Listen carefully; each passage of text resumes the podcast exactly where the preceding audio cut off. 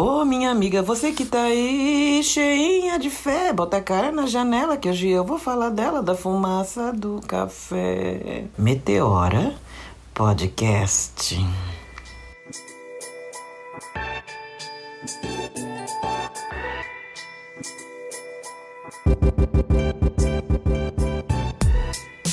Oi, bom dia. Mais um episódio de Meteora com a Dona Jacira, convidando você para tomar aquele cafezinho. Você que me dá a honra de me ouvir, me gostar de ouvir. Como é bom para mim. Você não tem ideia de o quanto você fortalece uma ideia que estava morta em mim, porque o passado tanto me disse contra a minha própria voz que houve um tempo que eu me recusei de falar e depois eu voltei a falar pela necessidade de falar mesmo. E o nosso assunto aqui hoje é sobre isto. É sobre isto que eu quero falar, sobre a fala. Há muito tempo as pessoas vêm me dizendo que assim, mas Jacira, agora, Jacira, que você é outra pessoa, agora que você é de outra classe social, as pessoas colocam a gente na classe que elas imaginam, né? Agora, Jacira, agora você precisa falar inglês, agora você precisa falar francês. Jacira, você não pode mais ter esse ferro GE antigo, tem que ter ferro de vapor. Jacira, você tem que ter uma panela elétrica que cozinha o feijão em seis horas. Jacira, você não tem micro-ondas. E eu respondo: o meu ferro me serve. Eu sou das pessoas que usa as coisas até acabar. Ele não acabou, ele tá funcionando e eu gosto dele, né? Primeira pergunta. Segunda, a panela. Não tá bem na ordem, hein, gente? A panela elétrica. De que me serve um feijão cozinhando seis horas se eu estou aqui presente na minha cozinha? Quer dizer, eu posso ir ao Rio de Janeiro e voltar e deixar o feijão cozinhando. Será que eu preciso mesmo disso? Não tá na hora de perguntar se eu preciso mesmo de toda essa engenhoca que aí está. Será que eu preciso? Ah, mas você não tem micro-ondas. Nunca tive. Primeiro, porque no início eu confundia o micro-ondas com televisão. Segundo, porque quando eu trabalhei no hospital no centro da cidade, eu quase incendiei o, a copinha com um pãozinho que eu coloquei ele para esquentar em um minuto e ele explodiu dentro do micro-ondas. Chamaram o corpo de bombeiro, fizeram uma parafernália tremenda e eu pensei comigo: isso que dá colocar um pãozinho para esquentar dentro da televisão. Eu sou do tempo da frigideira, eu ainda uso a minha frigideira quando eu quero fazer o meu pãozinho. Foram colocando todas essas parafernálias em cima das nossas coisas e a gente foi deixando, né? É processador que pica tudo direitinho, mentira. Muito difícil que você encontre algo que pique as coisas do jeito que a minha mãe me ensinou a fazer. E que mal tem eu fazer as coisas do jeito em que eu aprendi e que depois eu deixei para lá e também fui seguir o progresso. Não pense que eu nunca segui o progresso, até hoje eu ainda penso e relembro quando surgiu aqui na nossa região os primeiros grupos Sérgio. Comer, comer, comer, comer. Lembra? Tinha comer, comer, comer, comer. Então, ah, nós abandonamos as nossas cozinhas e íamos para o grupo Sérgio. Gente, que farra! Era muita comida. Porque em casa, mãe sempre fez o suficiente para um prato, para ficar satisfeito e pronto. Mas no grupo, Sérgio, eu lembro. Eu, eu, você sabe que eu só sei falar de mim, né? Que eu sou meu objeto de estudo. Eu peguei o prato e fui passando por aquele negócio que chama rechar, né? Acho que é rechar. Acho que se não for, gente, corrija aí para vocês. Passando de comida em comida e colocando tudo. Até coisa que eu não comia, verdura, queijo, arroz, feijão, macarrão, mas tem feijoada, tem lasanha, punha, não cabia no prato. Aí a gente ia para mesa. Lá na mesa passavam os conquistadores de mesa, que eram os garçons com aqueles espetos cheios de carne. Você imagina se você ler lá no meu livro Café, eu venho de uma educação que em casa a coxa e a sobrecoxa era para pessoa mais velha, para o homem da casa. E de repente me passa um garçom com 10, 15 coxas sobre coxa que todas poderiam ser para mim se eu quisesse. Ah, senhora, aceita? Aceito. Venho, ace aceita linguiça? Aceito. Aceita queijo? Aceito. De repente, eu estava com três ou quatro pratos à minha frente. E aquilo me olhava, aquilo que eu olhava e achava que ia comer, fazia com que eu começasse a sentir nojo da comida. Era muita comida. E eu lembro que teve vezes que eu tive até náusea. E todas as vezes, as primeiras vezes que eu fui, eu tive que pagar pelo excesso. E eu não comia. E eu não conhecia a ideia embrulha que eu vou levar.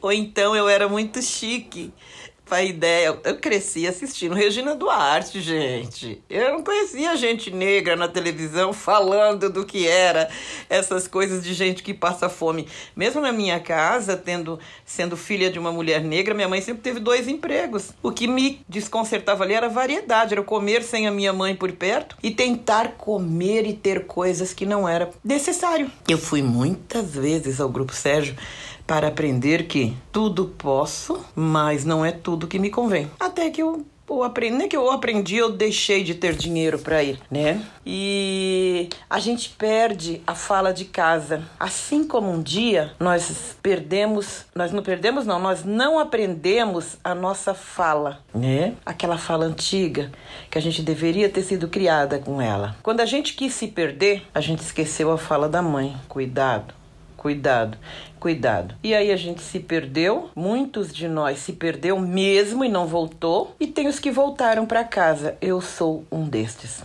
eu voltei para casa. Como foi que eu me tornei uma pessoa comedida? Como foi que eu me tornei uma pessoa moderada? Como foi que eu aprendi que eu posso ter dinheiro para comprar cinco pãezinhos, mas que o meu corpo só suporta um? A vida. Essa mesma vida que me ensinou a viver desta forma foi a mesma vida que lá no mundinho dessa moça atriz ensinou para ela que ela podia abarcar o mundo e que ela podia ser esta pessoa que um dia fazendo campanha, quando Lula era candidato, ela disse: Eu tenho medo. Sim, ela tem medo, porque ela vive num mundo que não é dela, que não pertence a ela. É um mundo roubado de nós. Aí você vai dizer assim: Dona Jacira começou a falar de eletrodomésticos, agora já está querendo falar mal da moça. Eu não estou falando mal da moça. Eu só estou dizendo que ela está cheia de coisas que ela não precisa. Ela não precisa, porque ela não sabe o que fazer.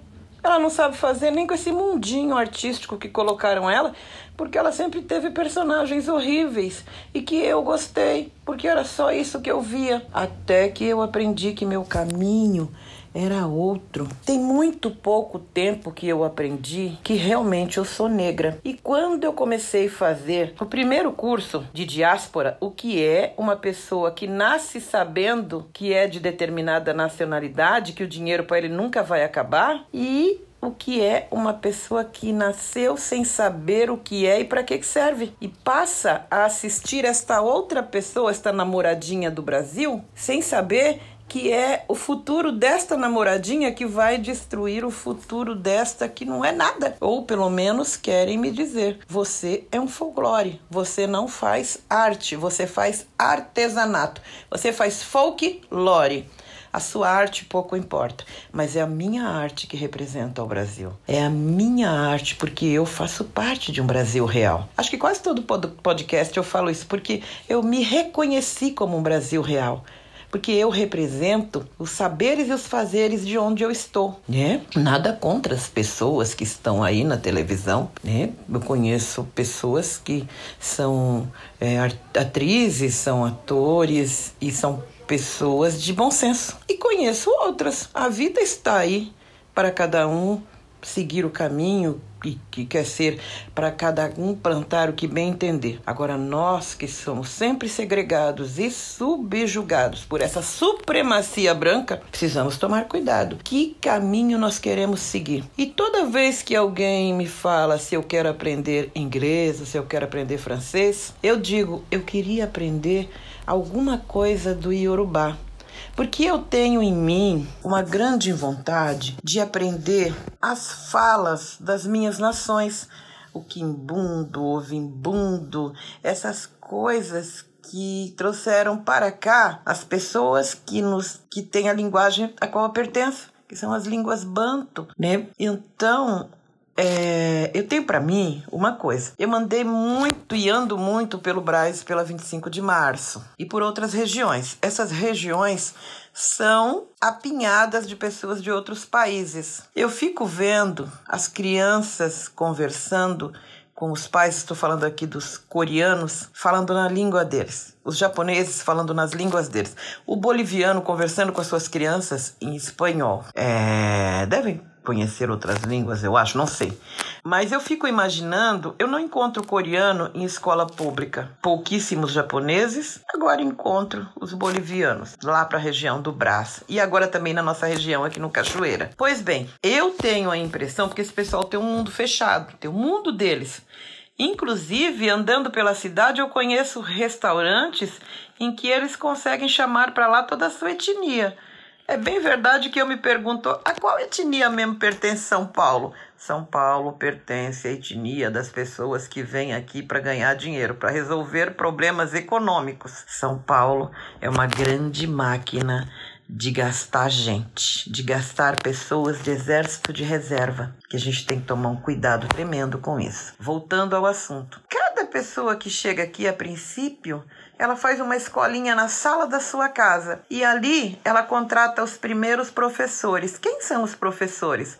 As tias, as avós, as pessoas que vão conviver com aquelas crianças e falar com ele a língua dele, para que ele não esqueça. Não nos foi dado esta oportunidade. Ainda um dia desse, indo visitar a fonte do Tietê, lá do outro lado, em Salesópolis, uma criança me falou isso. Os japoneses detêm a cultura deles, porque quando eles vieram para cá, no mesmo barco vieram toda a família tios, tias, pais e avós. Então eles vieram e trouxeram a história deles com eles. Quem quiser ver como foi a nossa história no Tumbeiro, por favor, fique à vontade. Comece lá do começo, tente buscar o início do fio da coisa, do fio da meada, para ver se você desconfia porque é que nós não sabemos falar banto, tá? Mas se nós não aprendemos, não está longe da gente aprender. Por que é que a gente não teve isso? Eu gostaria muito de ter esta sacada, gente,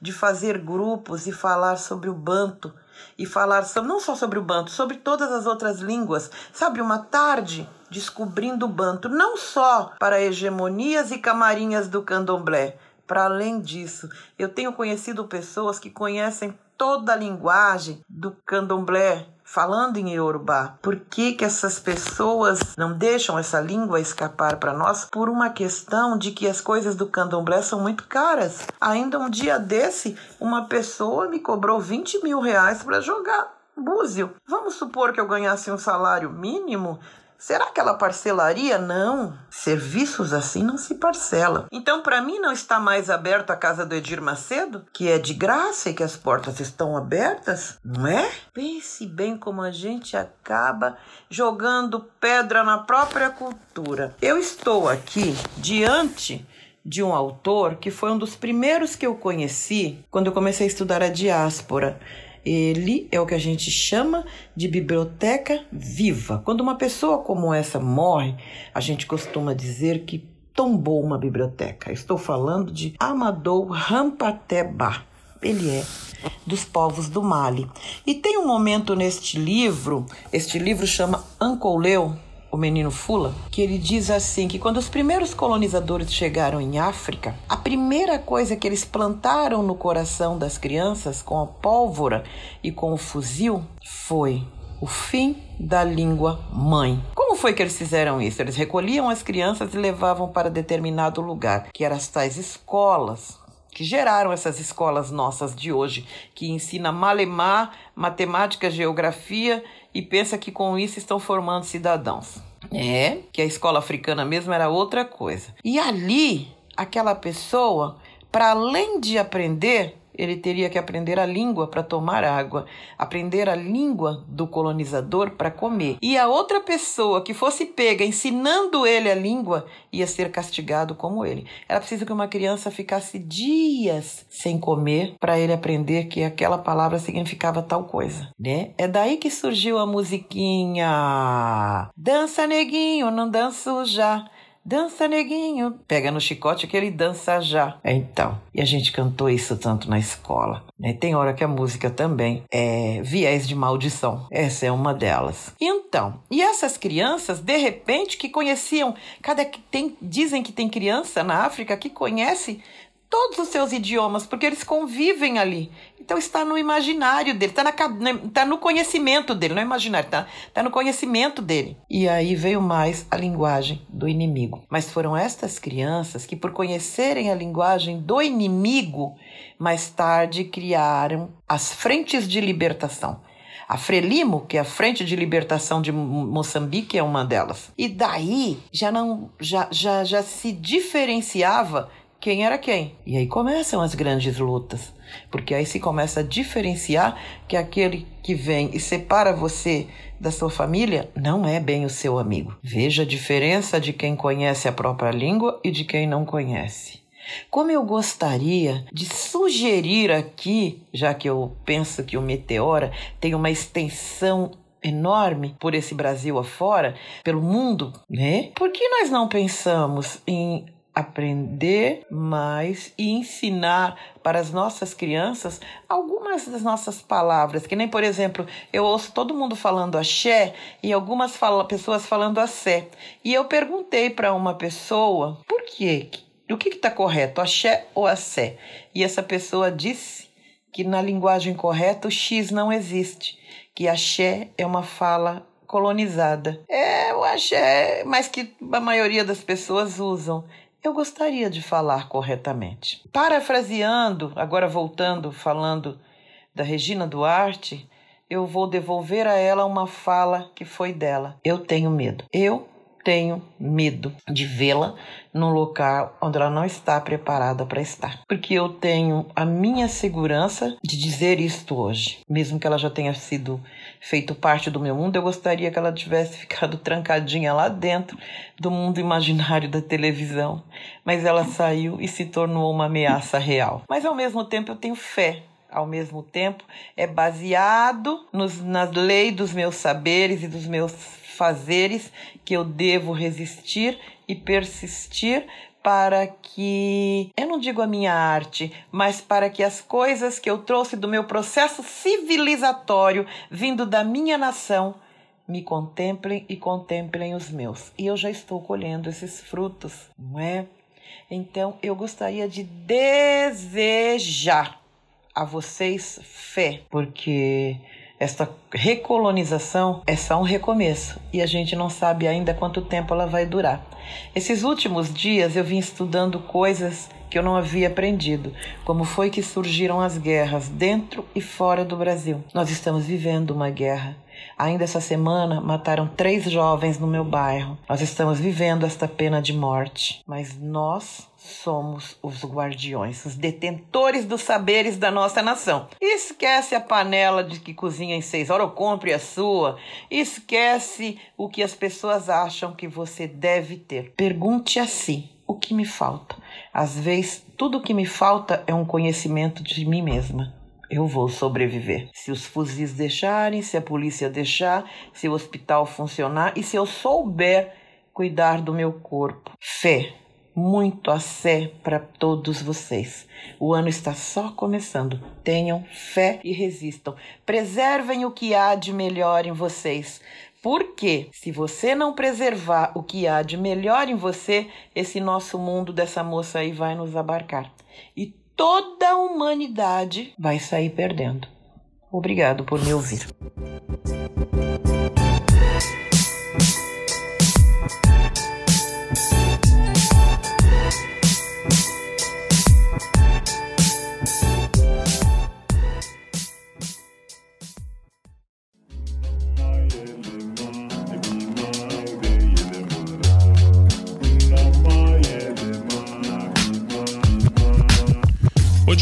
Podcast editado por Voz Ativa Produções.